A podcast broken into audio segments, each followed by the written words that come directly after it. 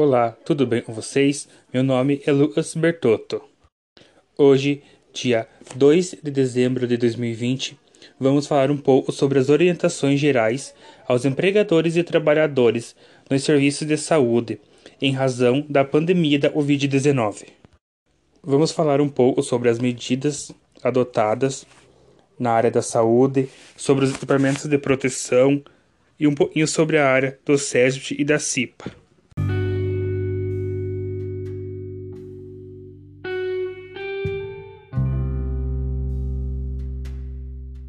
Então agora vamos começar o nosso podcast.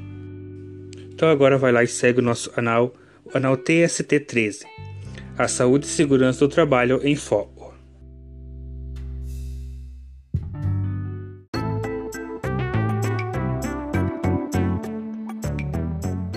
Então vamos lá. O mundo está passando por um momento muito delicado e único na sua história: a pandemia da Covid-19 e, com isso, várias medidas na área de serviços de saúde foram necessárias para tentar promover o achatamento da curva de contágio. Foram designadas várias medidas de caráter geral e administrativo para conseguir essa diminuição dos casos, tendo como exemplo os protocolos de saúde, as orientações de como proceder e também adotar procedimentos para a preservação da fadiga e preservação da saúde mental dos trabalhadores, pois esses sofreram muito, como por exemplo ter muitas horas de trabalho e não poder ir para casa para não infectar os familiares. Também tem o uso frequente de álcool 70% e EPIs, desinfecção constante dos utensílios utilizados por mais de uma pessoa.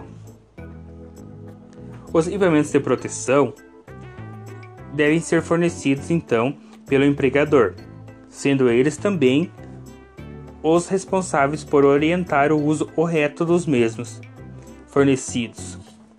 As máscaras devem ter no mínimo 94% de eficácia. Então, na área do SESMIT e da CIPA, as reuniões presenciais ficam suspensas e a CIPA deve ser mantida até o fim da pandemia, suspendendo processos eleitorais.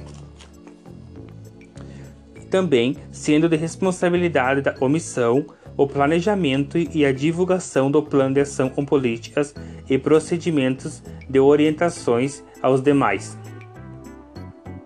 Na parte de exames, fica totalmente proibido de serem executados, exceto os dimensionais. Porém, o exame dimensional é dispensado caso o exame médico ou ocupacional tenha sido realizado há menos de 180 dias. Treinamentos obrigatórios devem ser ministrados online.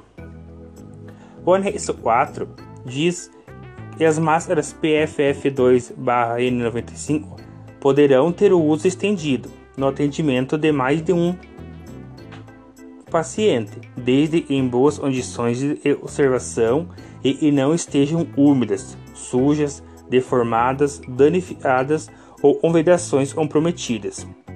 Deve sempre também ser feita a higienização das mãos, sempre e tocar na máscara, e sempre e for reutilizar a máscara também, mesmo utilizando luvas. Caso você tenha alguma dúvida, a Secretaria de Trabalho do Ministério da Economia disponibiliza a central de atendimento Alô Trabalho, com ligação gratuita pelo telefone 158, de segunda a sexta-feira, das 7 horas da manhã às 19 horas da noite. Então por hoje é isso.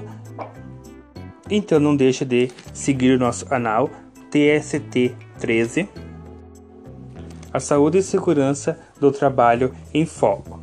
Boa noite. Por hoje era só.